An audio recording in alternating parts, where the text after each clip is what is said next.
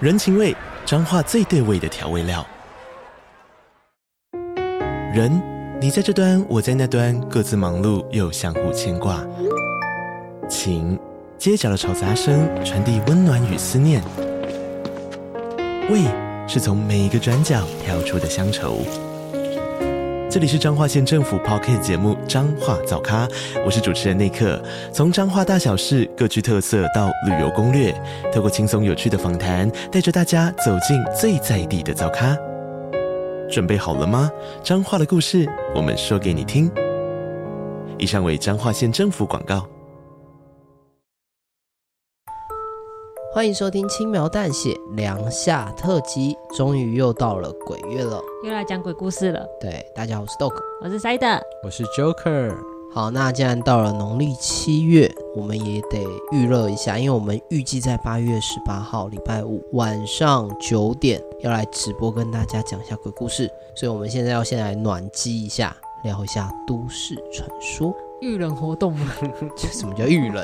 哎、那不是预热嘛，可是这要凉啊， 对，这这是遇冷活动 吗？好吧，这个幽默感我觉得有点不及格。没有吧？因为你的老头子笑话比我觉得好很多哎、我觉得这蛮幽默的啊。我觉得有一点点不及格嗯啦。好啦，我们今天会请大家各自分享一则都市传说，然后我们会各自分享我们对于这一则都市传说觉得可怕或不可怕，去表达一下自己的意见。就是，哎、 OK 如果你真的觉得可怕的话，是哪里可怕？觉得不可怕的话，是哪里不可怕？我们今天是很认真的两下特辑，对吧？是啊，大家到各等一下我自每次都蛮很认真在说什么。哦，只有我一个不认真，是不 是？好啦，那我们今天又邀请到 Joker，万分感谢。我们今天录音的时间其实是在礼拜五哦，大家都各自牺牲了原本要社交活动的时间。对，事实上是我跟塞德也没有什么社交活动，对也没有人其实约其实 Joker 也没有什么社交活 动，呃原来是边缘人聚会取暖的时间。好啦，那我这样就瞬间觉得好像没有那么对不起他。对，没有什么是不需要有罪恶感的。好，那我们今天就先由 Joker 打头阵，让他分享一下他觉得可怕的都市传说。好的，那接下来就由我为各位分享接下来这则都市传说。那唯独就是这则都市传说不一定是我觉得最恐怖的都市传说，原因是因为这个是 Side 派发给我的。靠背啊，不要讲出来 啊！被讲出来了，不可怕了。 OK，whatever、但就是我觉得，但是确实这一则是我觉得相当有感的一则都市传说，也许在座许多听众都已经听过了。这一个故事的主题叫做如月车站。二零零四年一月八号，其实日期不太重要，因为这只是他 Po 文的时间。一名女子，她在网络上的名字叫做叶纯，叶子的叶，纯粹的纯，在晚上十一点搭上一辆列车。这辆列车平常七八分钟就会到站，但是不知道为什么过了二十分钟迟迟未停。叶纯觉得有点恐慌，所以就在社群论坛上面发文求助。那是二零零四年，所以其实，在社群上发文求助是一件还蛮难得的事情，因为那时候的智慧型手机其实也没有那么多。而他当时的求助内容是这样的，他说：“这也许是我的错觉，不过如果各位不介意的话，我可以分享一下。我刚搭上了一台私有铁路的火车，但是感觉有点不太对劲。叙述了他自己的状况之后呢，网友们就建议叶纯到车长室去询问看看。叶纯在车长室门口询问，却没有得到任何回应。之后，列车穿过隧道，到了一个陌生的车站，叫做如月车站。那有趣的地方是，如月车站的日语叫做 Kisaragi Eki，这个音调在给我的资料上面说跟鬼站有点相似，但我后来查了一下，我不是很清楚 Kisaragi Eki 跟鬼站有相似的地方，但是既然不要吐槽材料有提到，我就稍微提一下。但是不管怎么样，如月车站都是一个不存在在实际上的线路上的车站。所以呢，在网友的建议之下，叶纯这个人下车想要向站务人员寻求协助，却发现车站空无一人。正当叶纯觉得不对劲，想要回去电车上的时候，发现电车就这样开走了。于是呢，叶纯打电话报警，而且还联络了家人。警察以为他在恶作剧，而且家人也不知道要去哪里找他，因为根本就没有如月车站这个车站。那在无计可施的状况之下，叶纯决定顺着铁路走回家。他也是一个非常头铁的老兄。这时候已经凌晨两点了，叶纯听到附近传来铃铛跟泰国声音，还出现一名单脚的老人。如果大家有看过原文的话，就会知道这里的铃铛跟太鼓，它有点像是庆祝某种祭典的方式。而且令人毛骨悚然的地方是在当时的读者留言当中，还有人提到说，千万不要回头看，回头看就会被带进未知的世界当中。那那名单脚老人呢，就叫他不要继续在铁道上行走。叶纯觉得非常恐怖，所以就加快脚步离开了车站，穿过隧道。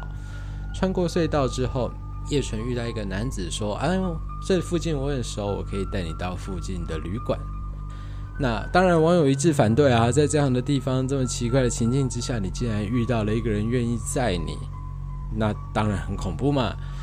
但是不管怎么样，叶纯当时没有其他的选择，只好上了男子的车。在上车之后，叶纯开始后悔了，他觉得男子不太对劲，一直自言自语，不知道在说什么。车子开往深山处，手机也快没电了。他觉得他自己应该要找机会逃走，而从此以后他就没有更新的留言了，因为过于诡异，如月车站的传说就被网友传开了。原本故事到这边结束，没想到在七年之后，叶纯突然又出现了，说他已经回到了普通世界。那针对网友的各种提问，叶纯表示不方便回应，而这件事也就不了了之。当然，也有人谣传说，从如月车站回来的叶纯已经不是原本的他了。这个故事就到这边告一段落，不知道大家觉得这个故事恐不恐怖呢？我会分享这个故事，除了这是派给我的故事你之不外，要再吐槽啦！有另外一个原因，就是因为我个人其实蛮喜欢这个故事的点，在于我不知道大家有没有类似像这样的感觉。其实，作为一个人类最恐惧的事情是被孤立的事实。其实，人类的精神其实很强大，可是我们很难忍受自己被置之度外，就是我们不在任何被关注的范围之内。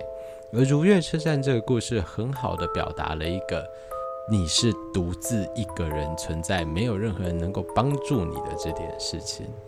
所以我觉得他的恐惧是呈现在这个被孤立的恐惧上。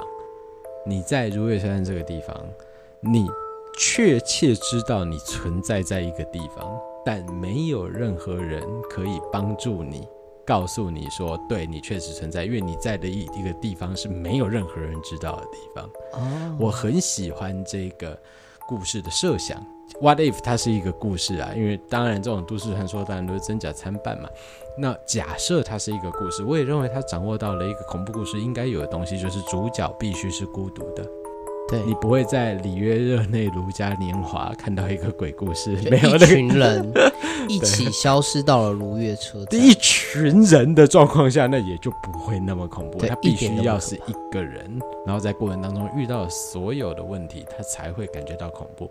所以对我来说，《如月山》这个故事之所以恐怖的点，就在于它反映了人对单独出现的恐惧，我们对于落单的恐惧。啊，你喜欢那份无助？对我喜欢那个无助，我认为这个无助本身是足够恐惧的。 但我想问一下说假设今天是另外一个情境，我今天假设飞机失事，我掉到了我自己一个人在一个无人岛上，对我就没有觉得像如月车站那么恐怖、欸这么说？因为我觉得如月车站是有一点怪谈进入异世界的感觉。对。可是无人岛就是无人岛啊，就是我在现实生活上，但是我觉得这一点就是想象力的差距啦。就是如果今天不幸你今天飞机失事或者船只失事掉到无人岛，现场绝对不会只有你一个人而已。没可是就只剩你一个人啊。对，只有你一个活人，这点是没错的。嗯，但机上的所有乘客都还在呢，都死光了。大家可以。以想象一下那样的场面。那样才可怕吧？嗯对，以及当你生存在那样的无人岛上，你要怎么样求生？你有没有可能像日本有一部日本有一部很有名的电影，我记得叫做《刑法第二十三条》。嗯，它讲的就是紧急危难之下，人类可以伤害彼此，以换取自己的生存。就就是是机说上的人都是食物，是不是？就 What if？他当然原本他想讲的是如果今天你遇船难，然后你在一个山板上，然后那个山板要翻了，然后旁边的人全部都想要爬上来，你可以把他们踹下去。哦嗯，，你为了生存做这件事情是不违法大家不会，法律不会追究你杀人的这件事，因为你是为了自己的生活。我记得叫《刑法二十三条》，有一部这样的电影就叫这个名字。那请问，在这件事情上，恐怖的是什么？人是性啊呢？那个画面呢？是人性呢，还是这一切的不幸之所以发生呢？我觉得这一这一种恐怖故事的有趣点，不一定是反映在它的超自然现象上。但我觉得它就是跟灵异的、超自然这种恐怖的感觉不一样，不一样因为我觉得灵异的恐怖就是没有在跟你讲道理。这就比较接近《咒怨》了。嗯，大家如果看过《咒怨》，就会知道，一开始《咒怨》第一集还有一个正儿八经的设定，就是说你要进过这间房子，我才来堵你。加野子、才来堵你，才来在你睡觉的时候俯瞰你啊，躲在你棉被里啊，刚熊见然后熊哦之后才。变成无所不在。后来就是基本上就是你只要不幸出现在这些电影，我他妈就搞你的那种状况。 他就没有在跟你讲道理，他想吓对你就吓你，无时对无刻啊。这就是我认为日本的怪谈电影跟西洋怪谈电影不太一样的地方。西洋的怪谈电影它很注重情，呃，那叫情节，嗯，它有一个前因后果。我如果今天是一个杀人魔，我小时候一定有被虐待过。对，我有一个合理的逻辑，让我变成坏人。弗莱迪也好啊，或是杰森也好啊，十三号星期五也好，他们都有一个前传。你很难想象，我今天拍一个加野子咒怨前传，讲他们两个好好的故事，不可能。他一出现就是一个那样的状态，就我就是恐怖大王。在日本东方的恐怖故事比较在意情境，嗯我不重视设计一个合理的剧情的情节，对，我喜欢就是我要吓你，创造了恐怖我的氛就围是吓对你我就只有在那一个 scene 里面吓你，我要创造是一个恐怖的情境。我觉得这就是东西双方恐怖故事一个很大的差别，而这个差别确实存在。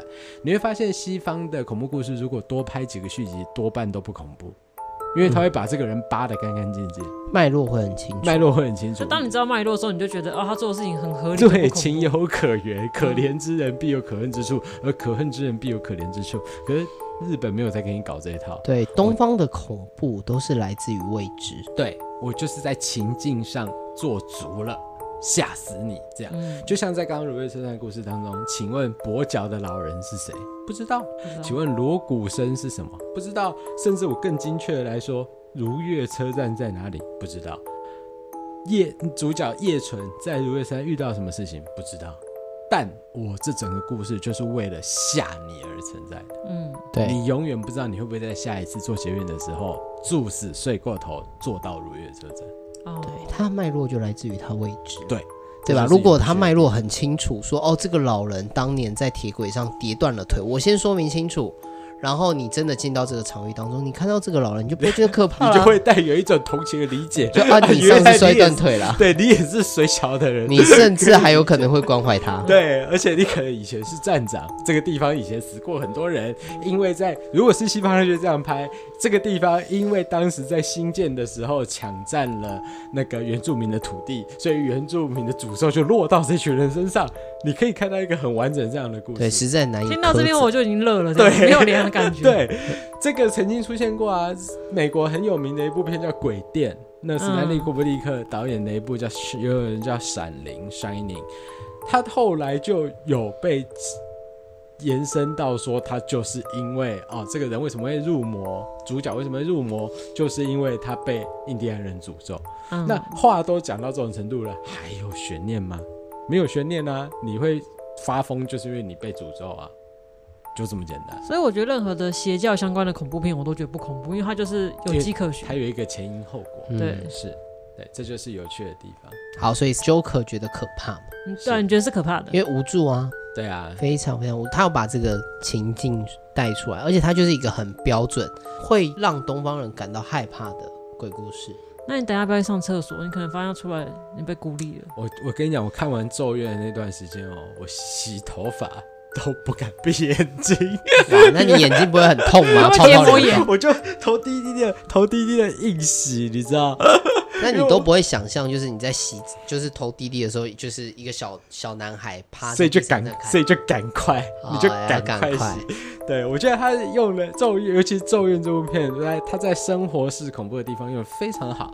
嗯，《七夜怪谈》用的是录影带，但因为对录影带后来被淘汰了，所以就没有那么大的可恐怖是那个都感是。电视机啊当，然，当然，那个时候恐怖嗯了，但是现在已经不恐怖了。可是《咒怨》用的恐怖就更聪明。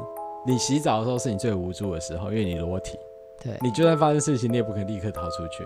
还有自你己而且我觉得他很贱，我觉得 Joker 有讲到一个重点，因为他大我不知道大家有没有记得一幕，就是有个女生她躲在被窝里的时对候，因为其实被窝很多是很多人真的害怕的时候，你会选择躲在那个地方。迪士尼漫画也这样演了，对，然后当你把它掀开来的时候，它就在他里就在里面，然后你把认为的安全拖进空间去就是 Hello，对，然后睡觉闭上眼睛，我不知道大家有没有过看完鬼片之后睡觉不知道要面向墙壁还是面向外面，我自己都面向墙壁，因为面向外面感觉很危险。于是咒怨就把这一幕具体化，女主角张开眼睛的时候，加野子直接俯在她的脸上，她的脸跟她几乎脸贴脸，然后那个剑雄嘛，就是那个小男孩对，俊雄，就直俊俊雄，对，就直接坐在他的腿上。他他就故意挑三个你最无助的时候：第一个你睡觉的时候，第二个你洗澡的时候，第三个你想往被窝里钻的时候，非常完美。他完全堵死一个人看完鬼片之后想躲的地方。哦，所以《咒怨》的这一个安排是非常杰出的，这也就是为什么我觉得《咒怨》全系列当中最优秀，我觉得第一集。对，哎，你后面那个贞子大战加一子那个就不要讲，我不知道你们有没有看过，那什么我东西强烈推荐大家去看。完全认同，对因为事实上是我很喜欢《咒怨》这部片，甚至嗯我有好一段时间，你知道我看完《鬼来电》，我就把当时的那个手机铃声会调成鬼噔来电，噔哦噔噔，对对噔噔噔，对，然后还有我的桌布有好长一段时间就是俊雄的那白白个的那个脸，哎，对躲在底下的那边，非常非常喜欢，因为我并不是一个容易受惊吓的人，很享受那个情境，就是当有人使用我的设备点开来的那一刹那被。吓到。对我就可以知道哦，你偷用我的东西， 这个人性格其实也不太好嘛，也蛮乖戾的，对 啊，也有点难相处哎、哎、你经过我的，如果说你是经过我的允许，想要使用我的设备，我就会提醒你说，哎、我的桌布是使用俊雄哦 OK 不要被吓到哦，就可以最大程度降低这个问题。对，所以好一段时间，我很常听到我二哥发出女粉丝在看小贾斯汀演唱会的那个尖叫声。 OK，好过分哦、我非常热衷于这样子的情境啊。第一个故事我觉得很不错，就是如果对我来说，我去评价这个故事，我觉得不会可怕。哎、为 什么？对，说真的是我觉得不太可怕，因为九可一直吐槽他，哦对啊，你一直吐槽我，对，因为他是被选上的，他感觉不是真心诚意的觉得这个东西真的那么我觉可得怕你，各位太敏感了一点。对，有点敏感。啊，我已经记在心里，记在我的小本本里了，你注意一下。对，那另外一件事情是，我会对于未知的事情有好的想象。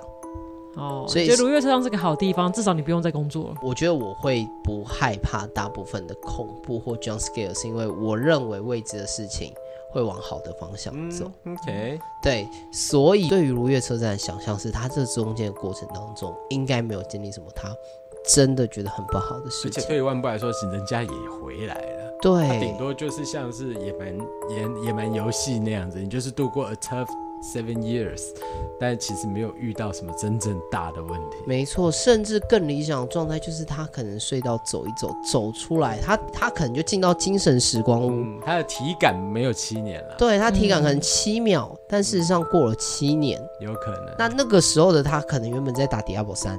那 刚破完关，然后走出来七年的今天，迪亚博四出了。我最近跟塞德在玩，超少，好烦哦！根本就是爽到爆炸，你知道吗？对，所以我认为不可怕。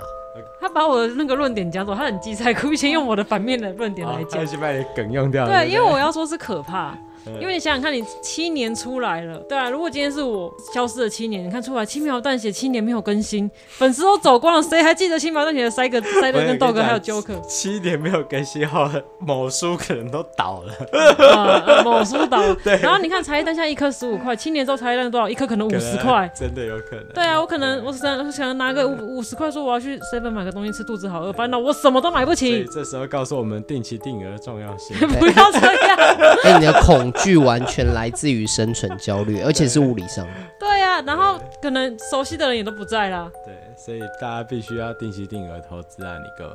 他可能定期定额投资那间公司那个也倒啦。没有啊，因为他已经注啦、他已经注册定期定额的那个，他会一直拨款进去。可是那间公司可能倒了，对啦，也是有可能，对啊但是不太容易啦。哦对，能接受你做这件事情。对啊，可能 AI 都当我们的总统了，你看我们怎么知道七年后发生什么事？蛮恐怖的、对有可能你睡你睡醒可能就会当电池的份， 我是电对像骇池，客人物那样子。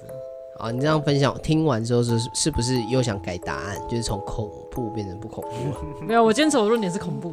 OK，轻描哦，来自于生存轻焦虑啊、描淡写七年没更新，我觉得很恐怖 吧。好啦，你你奠基在这个基础上跟我们讨论，我也只能顺着你的说法。好可怕，可怕，可怕！我觉得这一集好像一点都不恐怖。对不会不会，我们我要觉说得它是很恐怖的感觉，不是吗？我觉得十十分的可怕、啊。第一则就给我们那么惊吓的感受，我我对于这一集的中后段有一百分的期待。佳佳， 对加加， 只能加加。好，那接下来我们就让塞德来跟我们分享一下他的都市传说。那我要讲的是通往地狱的电梯，这个都市传说。那另外一个说法是是通往异世界的电梯，都一样。那我觉得准备方式非常非常简单，你只要找到一个有电梯且有十层楼以上的大楼就行了。然后还有一个顺序，就是你要先搭上电梯。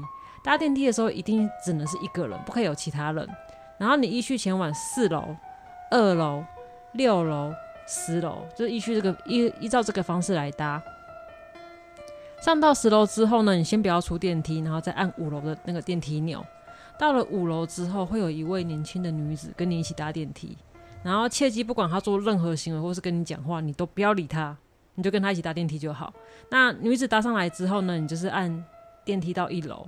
然后这个时候电梯它不会到一楼，如果她今天上去到十楼的话，就代表你成功到异世界了。这个时候你你要在十楼到十楼之前，你要放弃的时候还有还有机会，你就按其他楼层，然后出去之后就走楼梯下去就行了。反正就是电梯通过九楼之后，就代表你成成功到达了异世界了。嗯，对，这个都市传说是这个样子。怎么说呢？在你分享恐怖恐怖之前，我很想问哦，如果电梯搭到五楼，然后你跟那个女子搭话，到底会怎么样？会你就没有办法成功进到这个领域，还是你就会受到什么样的诅咒哦我觉得应该是被那个女子带走吧。 ？OK，那我觉得反而这个可能比较可 怕。对啊，我觉得蛮恐怖的，因为我觉得就是我现在蛮庆幸是我们现在的电梯是只有到八楼，没有到十楼。对啊，你看如果到十楼的话，就是大家开始在玩这个东西，那他们就每天在那边按我们的电梯。第一个是我要等电梯等很久，第二个公用电费很贵，那其实哦，这样你我认同 其了，实你也觉得没有很恐怖， 呃物理上的觉得可怕。这让我这个故事让我想到有一个什么人生前十大一定要做的恶作剧，其中一个你不要乱按电梯啊！不是不是是，你就按把电梯按开，嗯，不要按任何楼层走进去，哦，然然后后有一个人按然的时后候，看到有个你就人在里你面就背对门口，守着角落，低着头，都不要动，等人家来按电 梯。哦 你很过分。有够那个可怕按！电梯的人绝对会受到非常大的心理创伤，可是 我这 会嗯人生百大必须尝试的恶作剧。对，我会想选这个故事，是因为我觉得就是电梯本身就很恐怖，因为它是一个没有地方可以逃的。没错，这点其实我对，所以今天你今天搭电梯，即便对方是一个正常陌生人哈，他突然不讲话，或是摆出怪里怪气的表情什么，你都会觉得很可怕，因为你无处可逃，而且电梯很多镜子，你不知道你会从镜子里面看到一些什么对东西。我不知道大家有没有听过一个礼仪，叫做电梯礼仪，就是我不知道大家有没有遇过，嗯走进电梯里面不往前看，我指的往前就是往门口那个方向看，嗯，他就会直接背靠在墙上看电梯里的大家。 啊，对，这其实不，这电梯其实是有礼仪的，所有人在电梯里面都应该往门口看，对，然后就不要动了，你就站，你也不要不应该讲话，你就是站着不要动，嗯就这样。可是有些人他就是非常，我不知道为什么非常头铁，他就是会进去之后，他就直接非常舒适的背靠在电梯的墙上，然后环顾着所有人，一个一个打量。这其实是一个非常不礼貌的行为，因为在在电梯当中，所有人都会很不舒服。是 对，因为我觉得电梯它就是一个，就像塞尔说的嘛，其实你避无可避，也嗯退无可退，对，所以你做任何事情其实都都会会让影人响觉得到不舒别服人对。没错而，且他今天打开的地方，就是他今天给你异世界，给你地狱，你不管是他打开还是什么地方，你都必须去，因为对你没有你也地没有方其，他地方可以去啊，你没有其他地方可以选。我觉得电梯可以延伸的故事太多了。嗯，你看我们现在住在没有不满十楼，如果有一天我搭电梯，我明明这个楼层八楼，可是我却搭到十楼，是不是其实也挺可啊怕的？你你到异世界去了，对，因为我觉得电梯它有几个可怕的元素嘛，一个就是升降这件事情，对，这一你件事本身有危险性。对嗯本身有危险性，然后再来是升跟降都可以带我们去未知的方向，对对吧？降你可以往地狱的方向等一想，下，你刚刚不是说去未知的地方，你觉得很有趣吗？嗯乐观，乐观积极。 positive，对，是啊，是啊， 是啊，所以我我只是比较理性的哦嗯分析嘛。哦哎、大家要想象，哎，可能刚刚 Joker 分享完人生十大你必须要做的恶作剧，嗯恶作剧，我可能就是会做这哦种哦，事哎，情，大家现在七月我绝对可以就是会做这对，种事你情可的人。以去玩玩看这个恶作剧，然后你会翻到旁边还有一个人蹲着跟你 一起做，对， 然后他问你，你也是香菇吗？ 有个好玩的。我觉得 Joker 刚刚分享的这个状态比较可怕，你也是香菇吗？ 有个可怕的。什么 甚东至西？连倪匡都写，那个就是那个香港的科幻小说作家也写过一个故事，名字就叫《电梯》。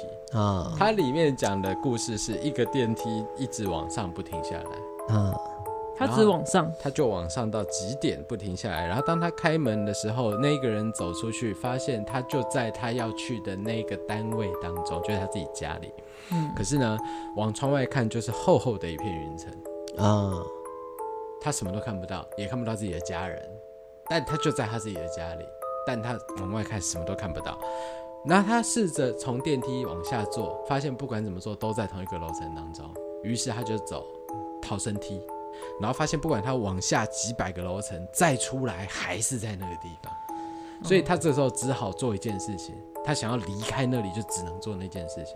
跳下去，对他只能跳楼。于是这一整件故事之所以开始的原因，就是在一栋大楼的天台上发现了在天台上摔死的人。嗯，这是一件很荒谬的事，你怎么可能在顶楼摔死呢？对没啊错，对，所以就是这一件事让主角展开调查，进而发现那台电梯原来有这样的秘密。这是倪匡的一部小说，大家有兴趣的话可以直接去找叫《电梯》的小说。所以这一种恐惧，早在一九六零年代，倪匡是一个蛮早的人嘛，一九六七零年代就存在了。我们嗯对啊于电梯的恐惧，其实是非常长的事情，好恐怖哦！对，很有意思。好，那塞德觉得很可怕吗？我给电梯可怕，那 Joker 呢？他给那个香菇可怕，哦，香菇可怕。我我我我贡献的就是那个必须做的恶作 剧。哦，贡献人，那你觉得可怕吗？其实电梯恐怖的地方在于，除了刚刚塞德讲的那个你避无可避之外，其实我就分享一个真实案例，大家应该都听过。我记得在嘉义还是在哪里，有一对母子还母女，他们在电梯里面很有趣哦，这个案子非常有趣。他坐在电梯里面坐到某一层楼出去，本来是要办公，可是呢那一层楼，他们那一栋楼的电梯很特别，他们那栋楼的电梯有防火门，也就是说，那一个电梯，你如果从外面按，它有两扇门会打开，一扇门是电梯门，一扇门是防盗门。但是防盗门跟电梯门中间有一个小小段的空隙。当那一对母子还母女坐到了那个固定的楼层之后，走出电梯门，他们事先并不知道那里有防盗门的设计。走出那个电梯门之后，电梯门关上了。被困在那边他们发现，诶，我前面有一个防盗门，可是我打不开，因为没有人，因为没有人帮我开门，所以他们回头想要回电梯，但电梯门关起来了。这时候最简单的方法是什么？你就再按电梯把电梯门打开嘛。嗯可是他按不到电梯门，因为那防盗门的设计是孔缝很密的，他按不到外面的电梯门，所以这个故事的结果是什么？他们被困在里面，然后他们被困在里面，活活饿死。啊，他们在电梯跟防盗门的夹缝中活活饿死，这很有意思。我很喜欢这个故事，而且这个故事不是故事，这个故事真实存在的事情，大家可以 Google。对，很有趣。好恐怖、哦。为什么会发生这样的事情呢？We we can tell，我们不知道，但它就是发生了。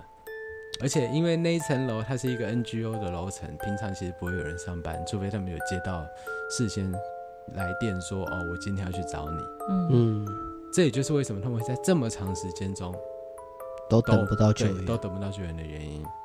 而且我再提醒大家一个有趣的恐怖点，请问他们被发现的当下，那个发现他们的人的心理阴影，这 就这个心理阴影，就跟你那个十大地区要做的开玩笑。你可以想象他们当他们被发现的当下的那个人，他面临的处境。他按到那个楼层门一打开，扑通就是两位，有没有？这才是、我觉得这就是有趣但是的地嗯方、就你是永远都不知道电梯门打开你会看到什么东这西。就是真实案例。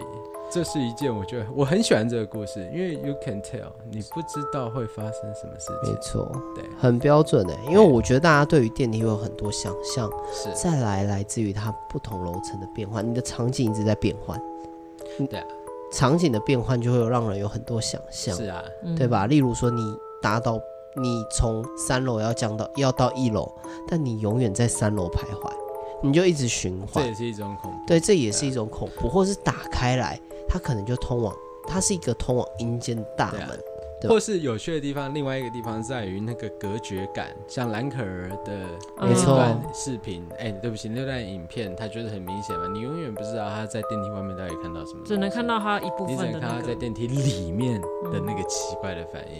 没对错啊，那包括嘉义有一对母子神秘失踪，最后的影像也是留在电电梯里面梯。电梯是一个像刚刚提到的隔绝现实与幻想之间的一个奇妙的工具，所以我觉得电梯这个故事本身是有意思的。对而且大部分的电梯又有监视录像。对，就是更保留了更多你可以拿来发想的东西。对，就是我可以记录到你在电梯关门前的画面，嗯电梯关门后，只要你掌握不到它，它就有很多很可怕的空间可以发挥。可以想象，嗯对听起来 Joker 对于这个故事有高度的，他应该是觉得可怕啦，我什么东西都可怕了，看起来是觉得可 对我想象仔什么东西都可怕。怕对， 但我会觉得，公用电费很贵，对我觉得公用电费很啊贵对，楼楼层怎么按它按不到？对，这也好像也是蛮可怕的。我就说我对于未知的东西不太可怕。塞德分享这个故事，其实它是有一个顺序的，要依序从四楼、二楼、六楼、十楼，它有一个顺序其嘛实？我觉得路痴仔应该没有办法实现这件事情。对因其为实我听到一半的时候，基本上我就我已经忘记我要 按哪一对，楼我要先按四啊还是按 会二？按错。对，其实我对于小时候我对于搭电梯这件事情，我按那个数字我是觉得很有趣的。嗯，所以其实坦白说，你叫我，如果你让年幼时候的我说，哦，你要先按四，再按二，再按六，再按就十是，我按爆。对我一定按爆。嗯我嗯我觉得它十足的有趣啊，甚至有一些比较比较老旧的电梯，你按它亮了之后，你再按久一点，或画一个它会叉叉消，失，它就嗯消掉，我就再按一次，我就重复玩玩玩到爆炸。对，所以我觉得这个故事十足的不太可怕，得你的结局就是你会被你妈娘撩起来，然后毒打一顿。没错，绝对你会会。嗯被邻居投诉说你在那边玩电梯主。席抓出来痛骂一顿。对，对或者是我可能自己就发展成一个都市传说，一个整天在那边按四二六十楼的小孩其，实我觉得还不错，这蛮恐怖的。对，呃，看听起来也蛮可怕，但其实他就豆哥本人，豆哥的童年，或者豆哥地府里，对吧？听起来就蛮不可怕的， 所以我对于这个故事不可怕。好，啊那你要不要讲一个可怕的？对你都觉得不可怕的话，我照理来说，我应该就会分享一个高标的故事了，对吧？因为我什么东西都不可怕。理论上对，啊，对，理论上好，那我今天就来跟大家分享一个很理所当然、非常非常八股的都市传说。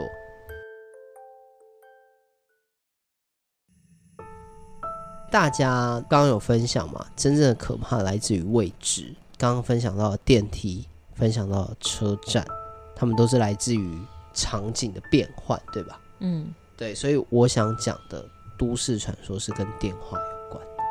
电话绝对是一个让人很好发挥或者是很好想象的题材，所以才有之前的鬼来电呢。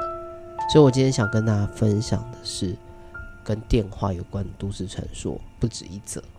哦，你要分享很多则，欸也没有到很多啦， 因为时间上我们讲到目前已经三十五个小时 了，所以我也不实在是没有办法 三十。五分钟，啊哦因为他可能去如月车站了，然后出来一趟说我们现在三十五个小对时，对对，三十五分钟让我体感像是三十五个小时，大家就知道我多想下播了。那我先跟大家分享第一个都市传说，非常非常八股，觉得大家可能听过的。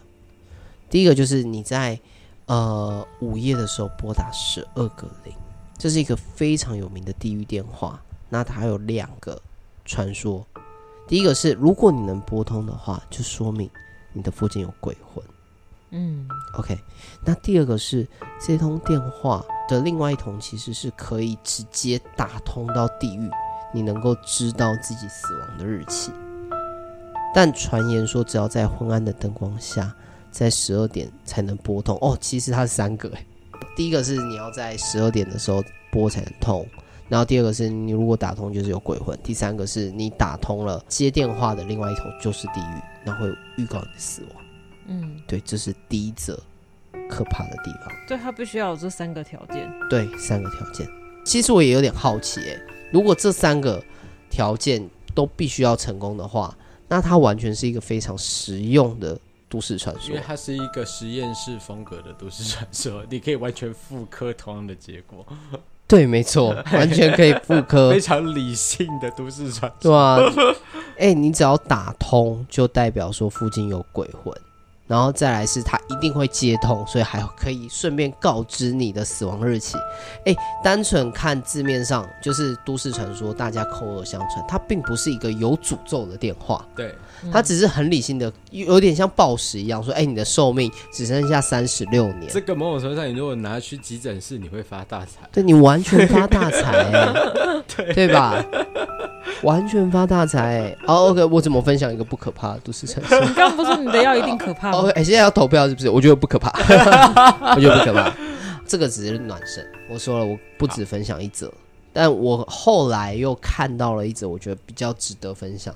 嗯，对，就是你拨打十三组十三，十三次十三，对，十三次十三这个号码地狱的数字，没错，他说这个电话特别诡异，你打第一通不会通，但之后那个电话就会一直回拨给你，就是你拨了之后，第一通会是奇怪的声音。对奇怪的声音，然后再来你就会收到这个的未接来电或者是他的电话，十三组十三打电话给你感，觉很适合边缘人，没错，希望自己的电话多少有一点未接来电的人。没错没错，然后还当你接起来的时候，会是一个女生女人说话的声音，她会问你。听起来不错，对，听起来不而错且，试验门槛很低啊，任何人，包括现场的读者驻军，你只要打十三四十三，都有可能验证这个都市传说。它有限定时间吗？啊，没有，哦，好开放啊！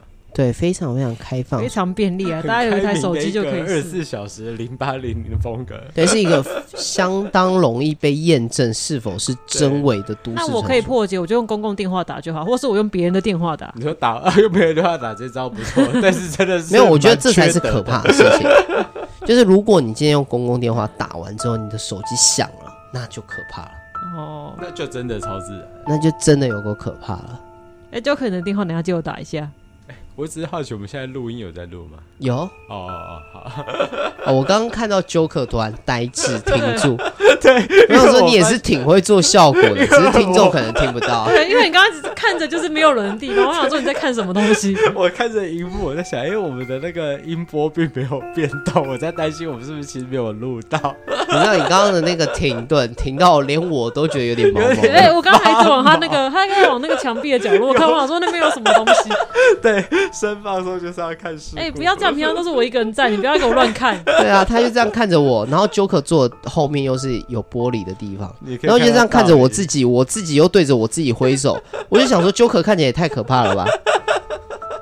好，一切只是误会一场。 哎、大家没有人觉得我刚刚那段话有问题。好好，没 有没事没事，我知道你在讲什么，我看到但因为自平己常只有我自己在，我不想要做任何的回对我应，不想要帮我腔看就着我对，我对不了想帮腔。对。那我觉得这个也没有说明的很清楚啊，就是哎、接到这个电话，那它会实现吗？对吧？它会实现。如果它会实现的话，这也是一个相当实用就是的，我们说啦，你如果去急诊室，你会发大财。对，绝对哎、这两组是可以搭在一块的， 对吧？打一三一三一三，然后十三次之后，他问你，然后你跟他等于你可以跟他许愿吗？对啊，对就是我今天签了一个保险，然后说哦，我要飞机失事而死对，哇，那我发财了。 就死亡笔记本嘛。对，就是这就是死亡笔记本，啊或者是哎、我就是一个就是快到尽头的人，我可以对决定我自己离开的我状可以今天睡一睡就登出， 是，这两组分享给大家好不好？是一个相当实用的电话号码。到底在说什么？还还哎请大家不要尝试啦。毕对，竟试完之后发生什么事情，我们也没办法帮你负责不。要作死。对，不要作死，不作死就不会死。这两个故事会可怕，就是它真的跟碟仙其实有点像。对，就是你做了某件事情之后，你能够感知或者是接触到一些你平常想象不到、超自然的。而且立即验证这点其实是蛮负吸引力的，就是它的可怕之处在于它立刻会出事情。所以就是，即便你看到这个东西之后，你其实不太敢尝试，或者你在试这个东西的时候，你会紧张因。为它反应太立即了，嗯，没错。对你立刻就开盘。嗯，你问我说，我觉得可不可怕的话，坦白说，我觉得相对可怕。了解，对对，因为是我自己分享的故事，嗯所以我觉必得须投票。真的很不错。相我相信这跟塞德配给我的脚本不太一样，但我觉得应该十足的有可怕了吧？因为我觉得前面两个真的不太可怕，你知道吗？我原本配给他是一大包很想拉屎的都市传说，对对，或者是我拨打完这一组电话，然后后来被我妈暴打一顿，下个月发现我拨打根本就不是这两组号码，是零二零四， 也有可能。觉得我分享这个蛮可怕的。好啊，哦那好我哦们就欢迎听众读者告诉我们说，哎、你觉得哪一个故事特别可怕？是这个意思吗？那你觉得豆哥那可怕吗？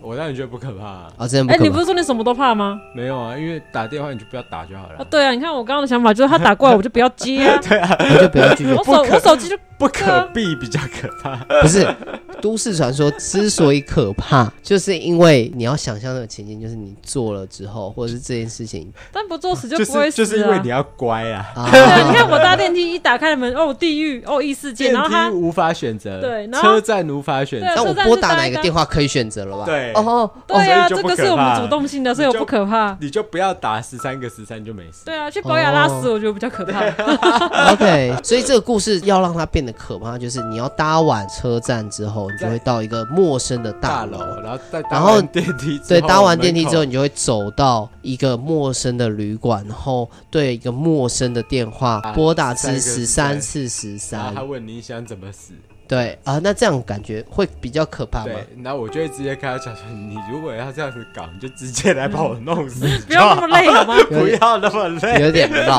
我还要坐车，我还得搭电梯，大老远来听你问我你想怎么死，我没想怎么 死，倒不如问你怎么想杀我就好，太麻烦了， 我们不要那么仪式感，你直接把我弄死算了。他们好辛苦 啊。好啦好啦，那看看来今天的两下特 辑我觉听得起来挺成功的，对啊，量一半，量一半量一半。量一半，好了，我们向一首大家保证，下一次的会很恐怖一。首凉凉送给你。 对，一首凉凉送给你。然后最后我们还是跟大家呃再预告一下、啊，就是我们在八月十八号礼拜五晚上九点，我们会直播跟大家讲鬼故事。对那个这次是很认真的，对，这是很认，今天是来搞笑的。今天是来搞笑的。这次大家都有认真生成鬼故事，对，第一次我们第一次讲都市传说，想说用轻松一点的方式。没错。让大家也喜欢这种打打闹闹的嘻哈的方式，好啦，那最后我要做一些比较故人怨的方式来收尾。就对也配吧。呃，你要干嘛就是如果你喜欢我们的故事，可以分享或订阅我们 FBIG 轻描淡写但，我讲句公道话，这不应该是讨厌的方式。哦我不应该吗对啊？读这者是诸君，如果希望这个频道可以永续经营的话，确实需要这么做。啊我是豆哥，我哦我吓死了，我刚刚觉得有哦点尿出来，我戴耳机，然后你爆麦很痛哎、我刚刚。